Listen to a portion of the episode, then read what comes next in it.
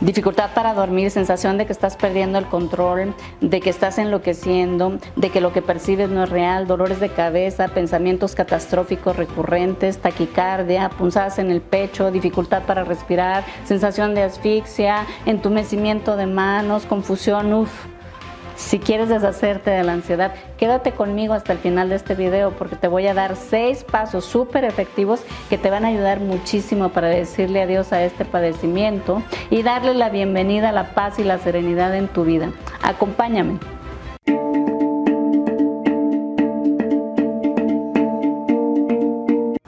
El primer paso es identificar qué es lo que te está provocando ansiedad. Me refiero a si ha habido acontecimientos recientes que pueden estar jugando el papel como disparador de ansiedad. Por ejemplo, haber atravesado recientemente por un asalto, un secuestro, un accidente muy dramático, una enfermedad de un ser querido, un cambio radical en tu vida, en fin, pueden intervenir muchos factores de este tipo. Ahora, probablemente la explicación no es tan obvia. Puede ser también que estás postergando tomar una decisión para evitar las consecuencias o que te estás adelantando demasiado a los acontecimientos, pensando mucho en el futuro, inundado en ideas catastróficas que te hacen pensar eh, que van a ocurrir cosas terribles. O también puede ser que la conciencia esté llamando a tu puerta tratando de decirte que el camino que estás eligiendo no es el más sano para ti y aún así no estás escuchándola. De cualquier forma, el segundo paso es aceptar tu realidad. Y ojo, no estoy diciendo que aceptar tu realidad es resignarte, porque en la resignación no hay voluntad de cambio, en la aceptación sí. Me refiero a que te atrevas a ver tu miedo de frente, sin disfraces, sin matices, sin distorsiones. Por doloroso que sea lo que estás padeciendo, créeme que la única forma de trascender el miedo es enfrentándolo. El tercer paso es tomar conciencia de lo inútil que es permitir que un evento del pasado siga dominando tu vida y te quite la capacidad de vivir sin miedo, sin dolor y de disfrutar la vida. De igual forma, no tiene sentido vivir preocupado por cosas que todavía no han sucedido. Es tan absurdo como querer atravesar un puente antes de llegar al río. El pasado solo se debe recordar para aprender, no para estarte torturando con él.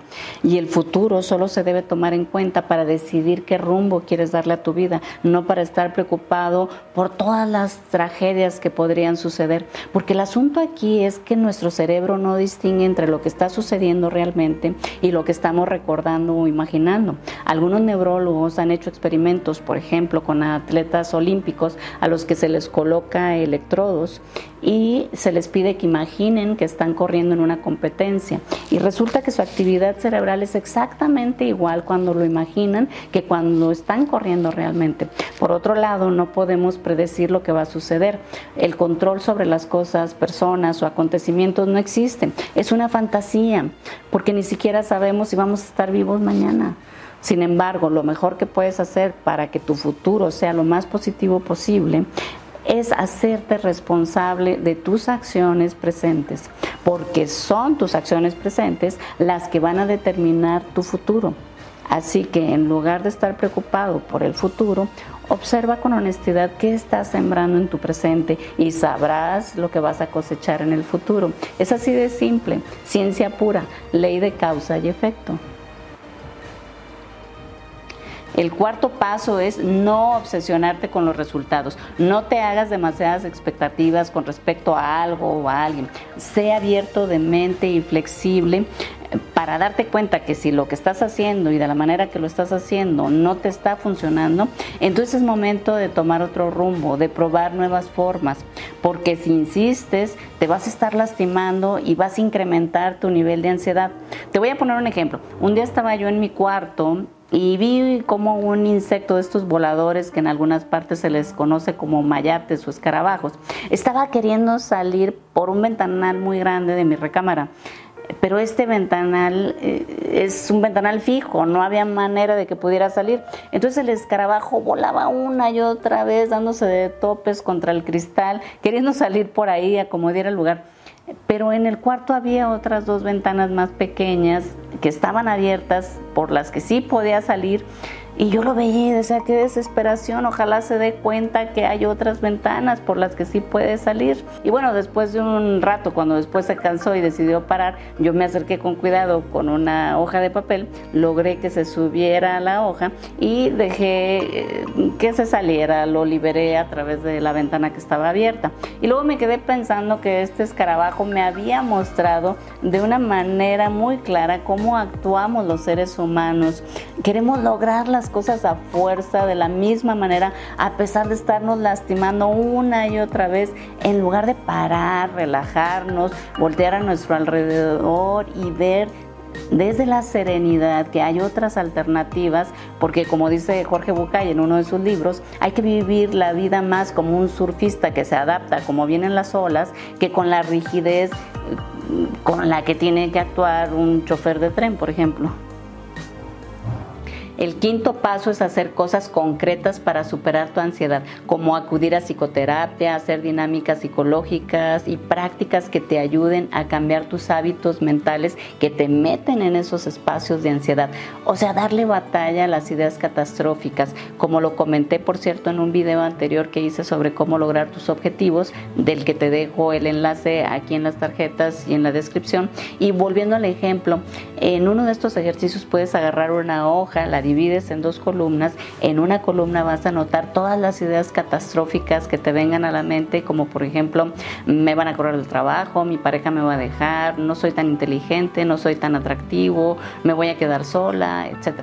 Y después vas a hacer un análisis profundo sobre estas ideas y las vas a cuestionar hasta que logres formar una idea de oposición. Es decir, que si pusiste, por ejemplo, me van a correr del trabajo, me las voy a ver negras financieramente, voy a tener que pedir ayuda, qué vergüenza, mm, van a pensar que soy un perdedor.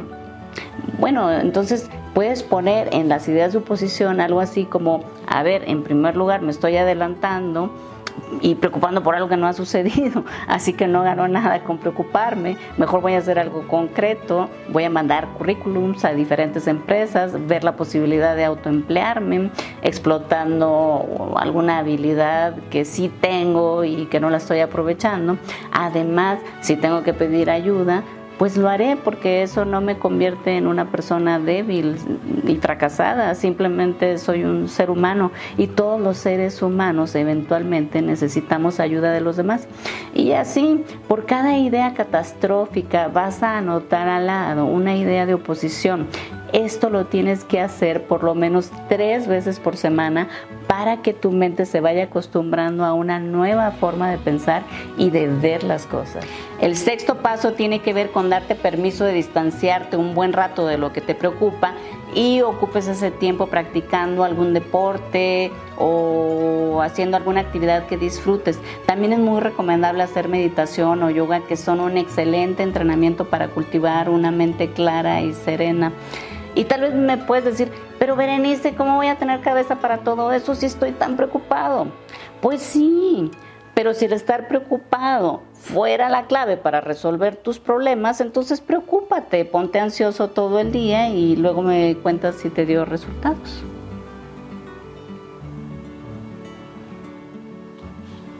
No funciona así, ¿verdad?